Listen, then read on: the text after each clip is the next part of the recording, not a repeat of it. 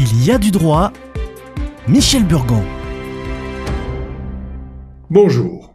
Dans une copropriété, les équipements et services inscrits dans le règlement ont un caractère contractuel. Vouloir les supprimer, c'est modifier les modalités contractuelles de jouissance et la destination de l'immeuble.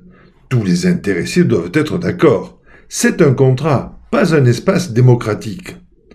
L'unanimité est le régime de droit commun de ce type de décision. Mais, dans certains cas, la jurisprudence apporte de la souplesse à la rigidité. Prenons par exemple le cas de la suppression du poste de gardien concierge.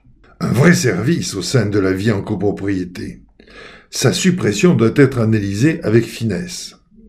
Après des errances, avec la volonté d'en assurer une meilleure stabilité, la loi Allure y a consacré une analyse déjà utilisée par les juges l'examen du texte du règlement de copropriété, et plus exactement la clause traitant du poste de concierge ou de gardien.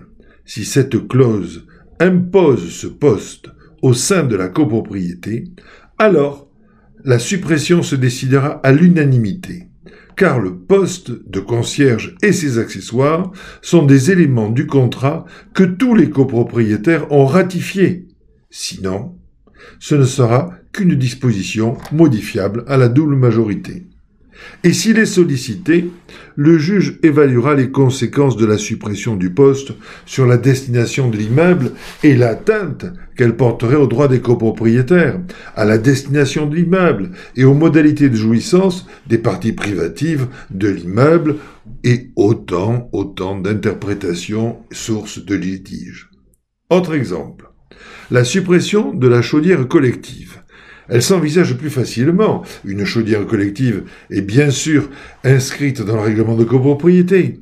Sa suppression supposerait alors une volonté unanime des copropriétaires. Mais la jurisprudence, dans des situations particulières, admet une majorité de vote abaissée.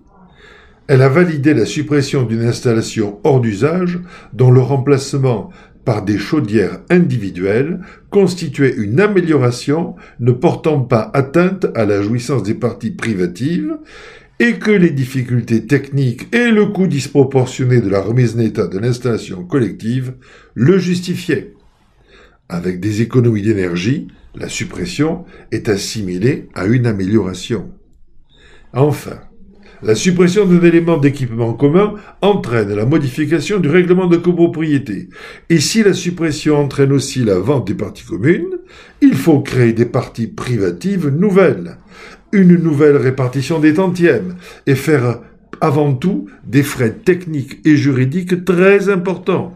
Bien sûr, la vente de la partie commune qu'occupait l'équipement ou le service supprimé pourra être une source de finances pour le syndicat des copropriétaires mais elle peut aussi être une source de trouble quand il s'agira de redistribuer les tantièmes de copropriété et de définir l'usage autorisé du lot qui sera vendu.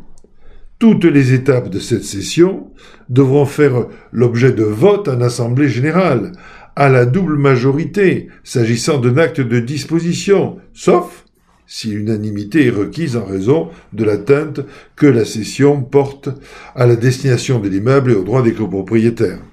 Et ces suppressions d'équipements et services collectifs vont à contresens de l'objet d'une copropriété, qui, au contraire, a mission de les préserver conformément à la destination de l'immeuble.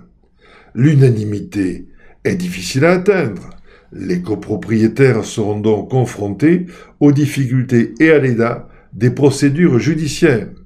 Les tenants du maintien en l'état auront l'avantage de pouvoir être soutenus par le budget de la copropriété puisqu'ils défendent l'orthodoxie du respect du règlement, alors que les contestants devront préfinancer tous les frais de procédure à compte personnel sur une cagnotte à constituer.